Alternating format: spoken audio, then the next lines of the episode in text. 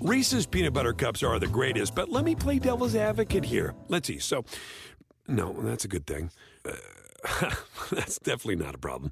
Uh, Reese's, you did it. You stumped this charming devil. Algunos les gusta hacer limpieza profunda cada sábado por la mañana. Yo prefiero hacer un poquito cada día y mantener las cosas frescas con Lysol. El limpiador de inodoros de Lysol ofrece una limpieza 2 en 1 al desinfectar el inodoro y el cepillo y eliminar el 99.9% de virus y bacterias. No solo limpies, limpia con Lysol.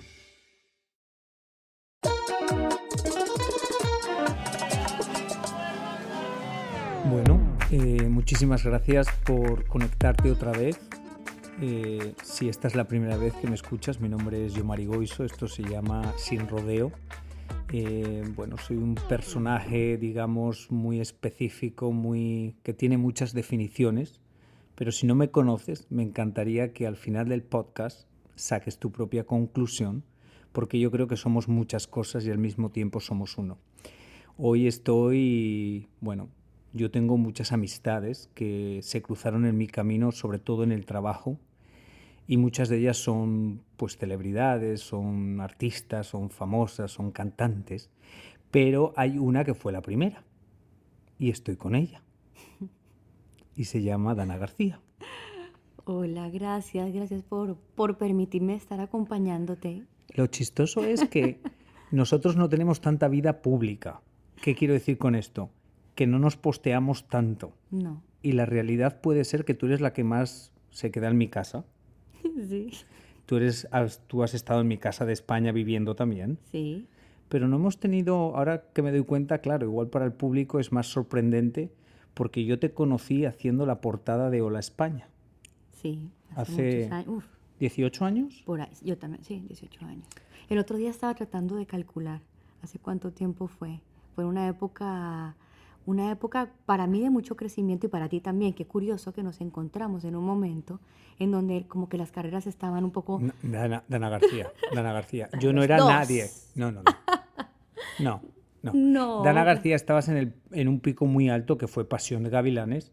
Estabas triunfando en España. Eh, las novelas realmente en España no triunfan porque España no es un país novelero. Pero algo pasó con Pasión de Gavilanes y Pasión de Gavilanes se convirtió en número uno. Y de ahí mucha, tú hiciste mucha prensa en España y de ahí saliste en la portada de Hola. Yo era, yo estaba recién llegado a Los Ángeles, yo era un, pues un españolito que sí, que había trabajado con muchas celebridades en España, pero en, Los Ángeles era uno más, coincidencias del destino, que la persona que te estaba haciendo el reportaje para Hola, yo la conocía porque venía al salón donde yo estaba de asistente.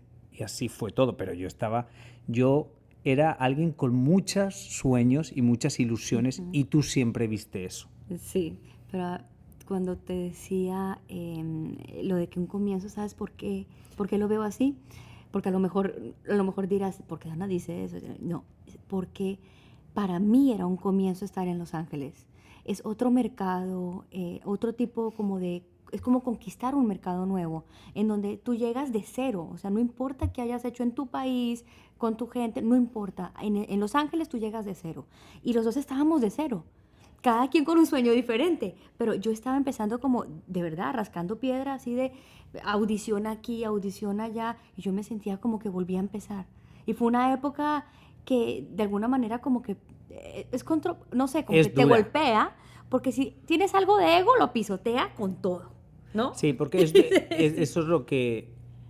Los Ángeles es muy duro, Es sobre todo para las actrices, las celebridades, la gente que llega allí, porque llegas con una idea y la realidad es otra completamente opuesta. No quiere decir que sea un engaño, pero como todo, la gente, bueno, en Instagram yo pongo la foto más linda que tengo, pero no quiere decir que todas las fotos que he hecho son así, pero tú cuentas al mundo o tú muestras al mundo lo bonito de todo. Entonces, Los Ángeles para las actrices, para la gente de la música, es muy duro.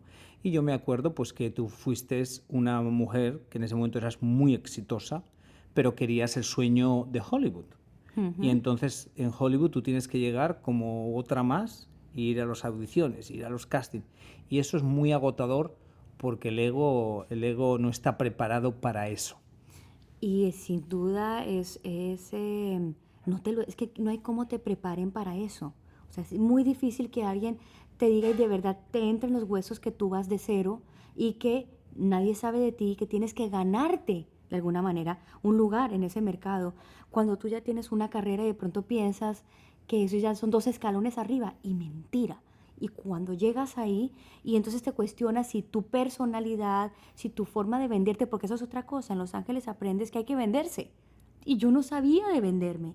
O sea, yo sabía llegar a, ver, grabar, es cuando, difícil. Cuando decimos venderte, tú tienes que conquistar al que hace el casting, conquistar convencer al, que, al manager. El que te va a representar tiene que creer en ti. Tú tienes una reunión con el, eh, el, el, asistente del representante y le tienes que decir, ellos quieren ver algo, ellos quieren ver una estrella. Y obviamente en ti vieron una estrella, por eso todo funcionó, tenías tu manager, tenías todo. Pero luego cuando tú llegas a un casting es otra historia. ¿Qué recuerdas tú? ¿Qué fue lo que más te chocó que te dijeron en un casting? Uf. Mm. Me, había un casting de una película, que era una comedia, que es muy famosa, y no vale la pena decir el nombre. Sí, claro, ya que estamos aquí sin yo, rodeos. yo um, audicioné para, para una película y la escena que me dieron era una escena en donde yo tenía que, que hacer como tigre, sonidos de tigre. Y era en un bar, entonces ya sabes, siempre me ponían de... Como la, gata. Es que yo no sé por qué está encasillada que yo era. O persona que trabajaba haciendo el servicio de una casa por ser latina o secretaria que me pintaba las uñas de colores, porque siempre era una característica, no sé por qué en los guiones. Y la otra era la schoolgirl, la sexy girl que va al bar, sexy eh, cheerleader, sexy, o sea, no sé, había como, como muy encasillado el personaje. Y esto era como la niña sexy del bar. Y yo alcancé a pasar como a una segunda fase y la audición era, era así, haciendo, y decía el libreto, que, ella se arrastraba por el piso, ¿no? Y hacía como tigre. Entonces yo no sabía frente a una cámara en una audición si yo tenía que arrastrarme por el piso. O sea, yo no sabía cómo era porque yo no estaba acostumbrada a tener que audicionar así. O sea, usualmente cuando a mí me llamaban eran pruebas de cámara. Hoy se volvió a audicionar en el mercado, en el mercado de, la televisión, del cine, eh, de la serie, hoy se audiciona, pero hubo una época en Latinoamérica en donde no audicionábamos. Dana, Dana, que te me has ido de la pregunta, pero ¿qué te dijeron, Virgen de la Guadalupe? Pues entre varias cosas se atacaron de la risa. No podían hablar de verme haciendo de tigre. Era guau, guau, guau, guau. Se reían. Y me pasó con otro que llegué a hacer la escena así súper preparada, una escena así emocional. Eh, y empecé a dar la escena y el tipo nunca me miró, estaba leyendo el periódico. Ah. Desde que entré hasta que me fui. Hay una cosa que se dice, un chiste en Hollywood que ah. se dice muchísimo que es don't call me, we will call you. O sea, como cuando terminas una audición que te dicen, no, no, no, no, no nos llames. No nos llames. Nosotros te llamamos. Horrible. Pero escúchame una cosa, estás hablando de algo que yo sé que es una realidad, que la latina, por ejemplo en Hollywood, siempre la han visto como una mujer sexy.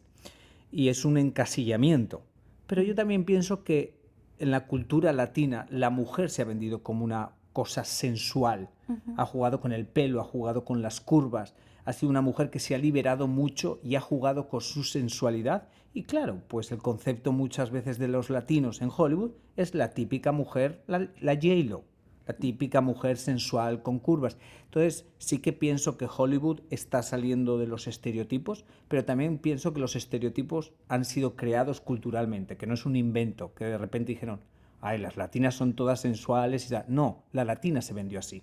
Pero es que las latinas somos de todos los sabores, colores, tamaños, ¿no? O sea, venimos, realmente nosotros tenemos una mezcla muy interesante y está la latina súper rubia, la latina morena, la latina muy flaca, muy alta, la latina muy curvilínea. O sea, realmente las latinas estamos, o sea, hay de todo. Eh, Dana, ese y speech, el estereotipo... Ese speech me parece espectacular, pero ahora estamos viendo eso. Hace 10, hmm. 15 años... Tú también has tenido que lidiar con eso, con ser la latina, que Sí. tiene las curvas, que tiene que ser sensual. Yo te conozco personalmente, tú, a ti no te gusta jugar con tu sensualidad, a ti no te gusta ser muy provocativa, pero has tenido muchas veces que hacer ese personaje, crear ese personaje, porque sabías que era lo que querían de ti. Sí, fue... Hay algo, no sé si sabes, José, aunque eres amigo mío hace tantos años, cuando yo llegué a Los Ángeles y empecé como en este círculo de buscar el manager, el agent y todo el equipo, ¿no? Porque necesitas un PR es como una persona que te mueve en los medios, necesitas un equipo en Los Ángeles. Si tú quieres surgir, hay que tenerlo.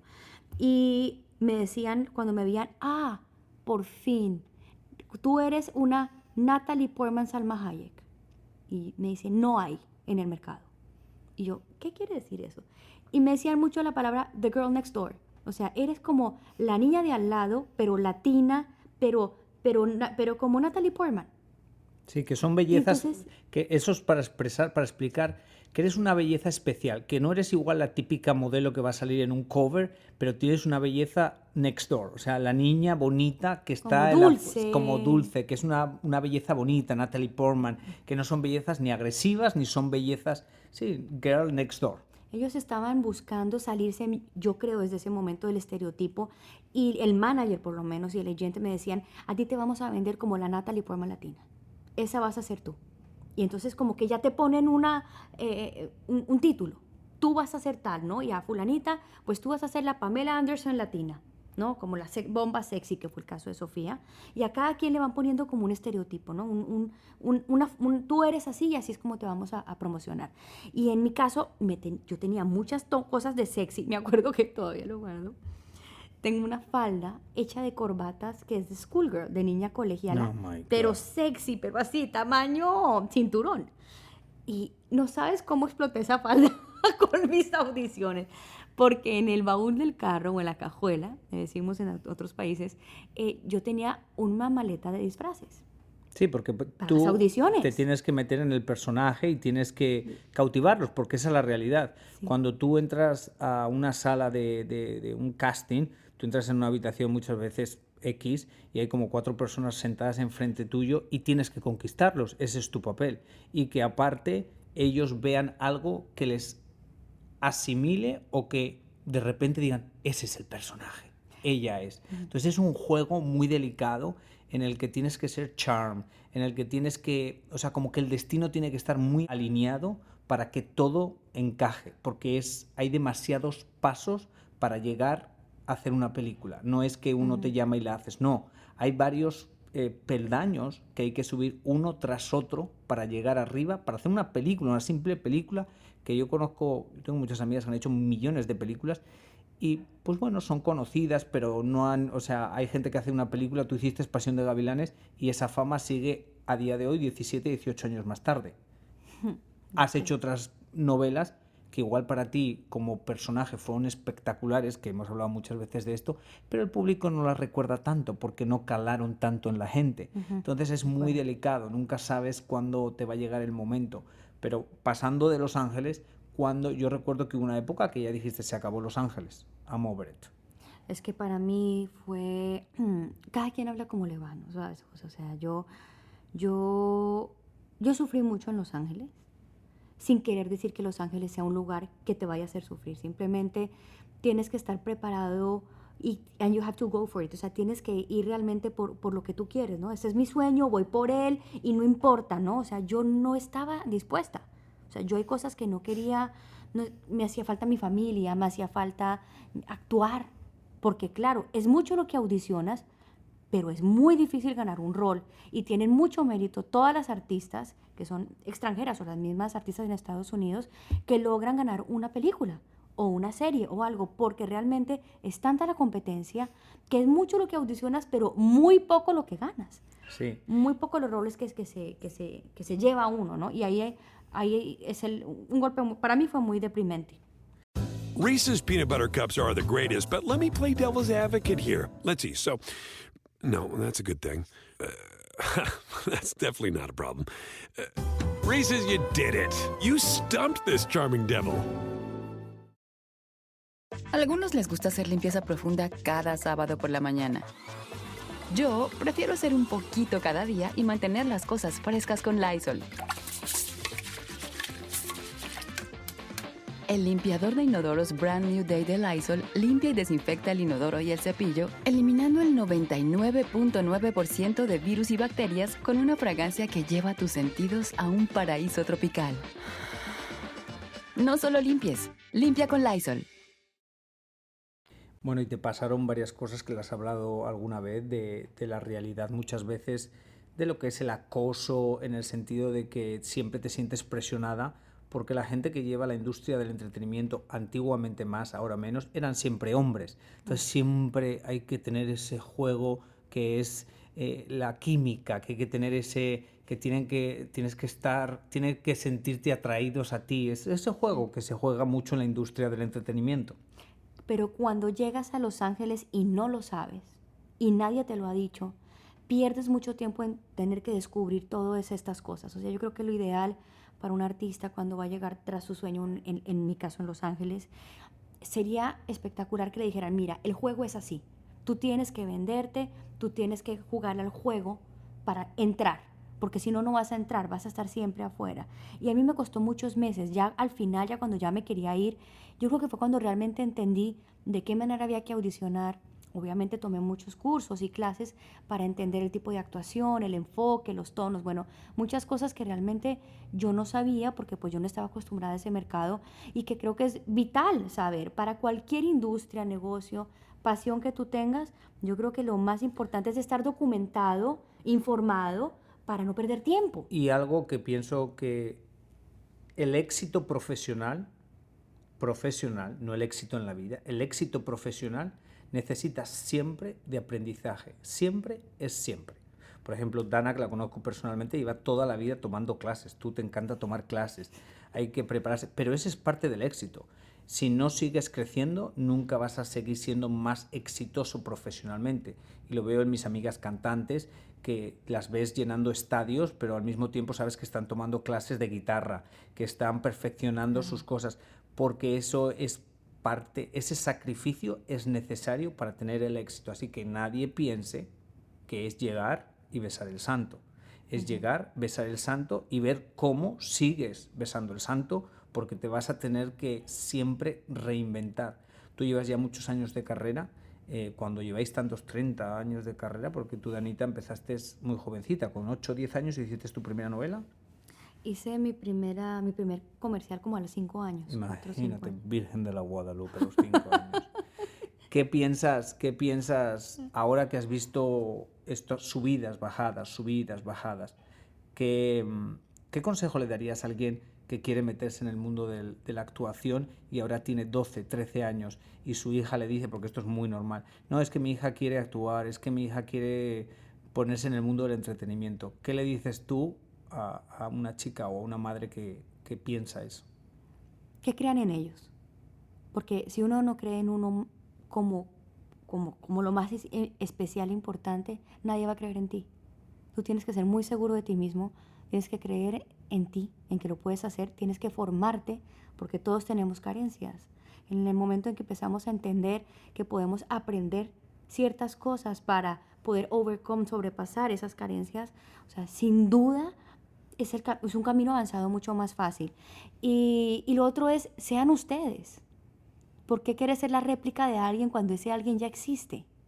Sean ustedes. Pero eso está muy complicado. Sean originales, sean únicos, porque lo son.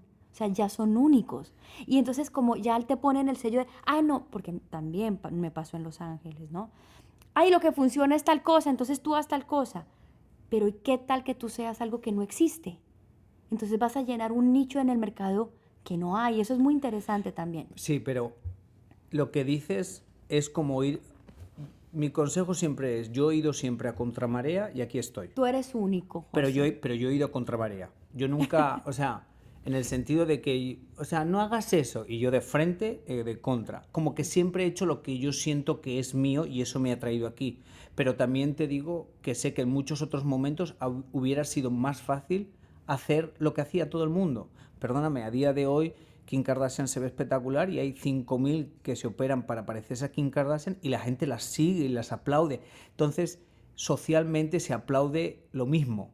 Y cuando ven a alguien diferente, como una liso o como alguien que son diferente, reciben muchas críticas. Entonces, yo sé que de aquí a 10 años, Liso va a seguir siendo una estrella, más todavía, y muchas Kim Kardashian wannabes no van a ser nadie, pero Liso ahora está nadando contra marea. Es que el problema es lo que estás diciendo justamente, que ya hay una Kim Kardashian. Entonces va a haber otra y van a decir, la que se parece a Kim Kardashian. Yo sé, pero la gente lo aplaude eso. Yo tengo amigas mías, yo tengo una amiga mía que le dice la Kim Kardashian dominicana. Literal, Nabila.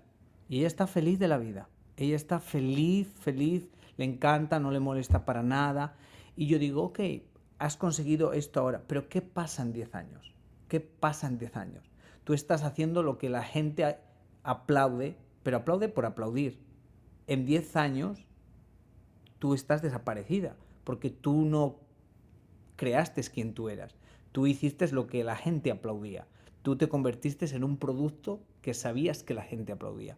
Entonces es muy difícil porque ¿cómo le aconsejas a alguien que vaya a encontrar la marea cuando realmente la gente eso no lo aplaude, lo critica?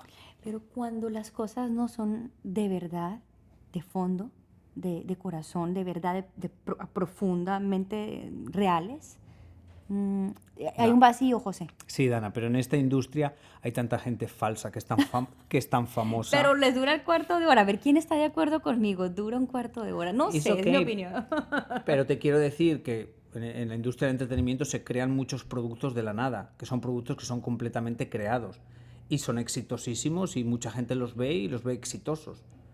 O sea, yo no me, o sea, estás hablando, tú ves a gente del mismo género cantando que visten todos parecidos, que tienen los mismos tatuajes. Obviamente uno es el que es auténtico, otros están moldeándose a un molde. Entonces te mm. quiero decir que socialmente es aplaudido copiar y es criticado ser auténtico. Fíjate que eh, em, me estás haciendo recordar en mi época de canto. Ay, cántame. Ay, no me, no me tortures. Ahora, Dana canta espectacular. Eh, en, esa época hay una necesidad de mercado. Eso lo entendí cuando cantaba. Había una necesidad de mercado. No había en tal tipo de, mercado un género. Dana y te ponen en eso. Espera, espera, para que entienda la gente. Dana hizo una novela muy conocida de mariachi y ella fue la protagonista cantando mariachi y obviamente la controversia en ese momento, que no es controversia, pero eso es lo que la gente hizo, es que es una chica colombiana, una actriz colombiana, haciendo de mariachi, que se asume o se... El estereotipo es como que tiene que ser mexicana. Entonces ahí se levanta como lo típico, eso, esa conversación que siempre se ha hecho de, pero no podían buscar una actriz que fuera mexicana, que yo siempre digo lo mismo, las actrices están para interpretar cualquier papel que les pongan, independientemente de dónde vengan. Eso es, eso es la actuación, ¿no? Yo siempre he dicho eso. Entonces, porque si no, para cada personaje buscas a la persona real que se parezca a su vida. Entonces no son actores, son la vida real. Pero bueno, no entremos en eso. De eso está hablando Dana. Está hablando de cuando ellos y está hablando de cuando ella hizo de, de la mariachi. Y cuando grabé discos antes de eso, porque yo canté temas de otras novelas, yo canté temas de Perro Amor, yo canté temas de Bella Calamidades, yo canté hice discos, tuve disco de oro, de platino, fue hace una vida, José, fue hace demasiado tiempo. Y en esa época había una necesidad de un nicho, había una necesidad de un ritmo nuevo que se llama el tropical pop, que no existía esta fusión que hoy hacen también con el vallenato y con todos los géneros. Y es eh, como el, el clásico, por ejemplo, el vallenato clásico, pero un poquito más moderno. En esa época se llamaba el tropical pop, porque no existía como hoy, que hay, bueno, tienen otros nombres. Y entonces es, venga y cante. No me preguntaron, oye Dana, ¿a ti qué te gusta cantar? No, la necesidad de mercado es esta, canta esto. Y eso es un poco lo que tú estás hablando, es la necesidad del mercado. Funcionó Kim Kardashian y entonces ahora repliquémosla. Porque el mercado necesita vender, porque eso ha gustado, porque funciona, porque tiene nicho, en fin. Pero eso es a lo que yo digo, ¿y qué tal si rompemos el molde? No, es que triunfan los que rompen el molde, pero van en contra de la marea. Que creo que es importante. Como yo y mucha gente. O sea, yo pienso que el mensaje de hoy, que ya vamos a cerrar, porque mi Danita se tiene que ir a dormir. Eh, eh, ese es el mensaje. Yo pienso que el éxito es ser auténtico, aunque muchas veces es ir en contra de la marea, pero a larga distancia eso es el éxito. Eso es lo que te hace diferenciarte de los demás.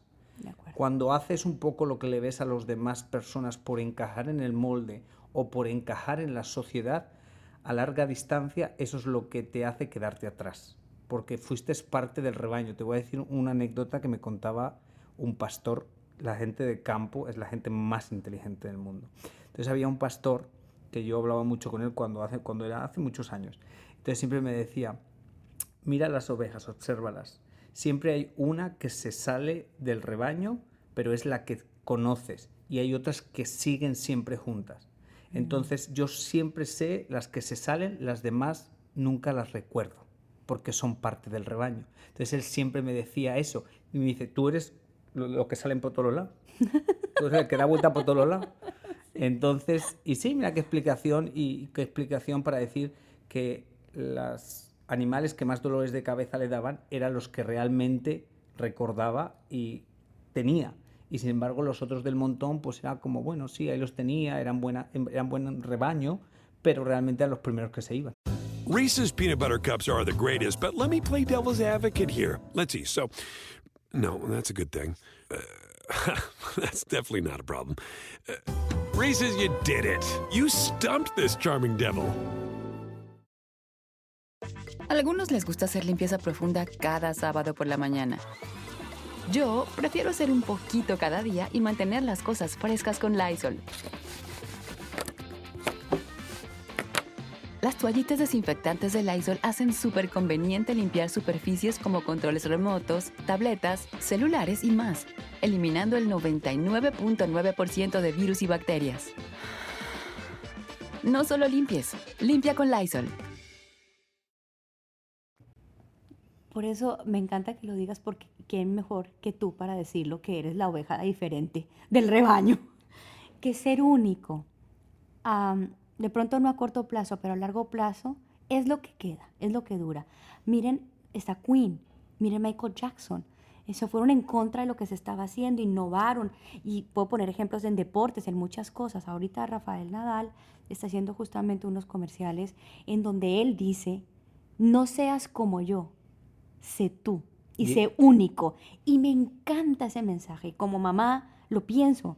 Sé único, sé tú, sé diferente. Ya hay muchos clones de cosas. ¿Por qué no ser único? Entonces yo creo que ese sería mi mensaje retomando la pregunta inicial. Sé tú, lucha por lo que te gusta y busca tu nicho. No te repitas, no copies. Sé tú, lo que te sale del corazón. De pronto no está tan bien visto, pero de pronto puedes hacer un cambio que puede cambiar el mundo, no lo sabemos. Yo creo que ese sería mi mensaje para, para, esta, para esa pregunta. Bueno, muchísimas gracias, mi bella Dana. A ti, mi amor, gracias. Y a ustedes, bueno, a ti y a ti muchísimas gracias. Te deseo siempre lo mejor. Te agradezco que me hayas escuchado. Eh, tengo que agradecer a Pitaya FM porque gracias a ellos estamos aquí, los dos unidos.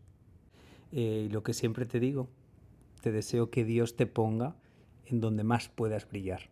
Eh, te saluda yo Marigoiso. Si esta es la primera vez que me escuchas, me encantaría saber qué opinas. No me asusto de las opiniones, así que no te preocupes. Dímelo sin rodeos. Así que nada, hasta la semana que viene. Se os quiere mucho.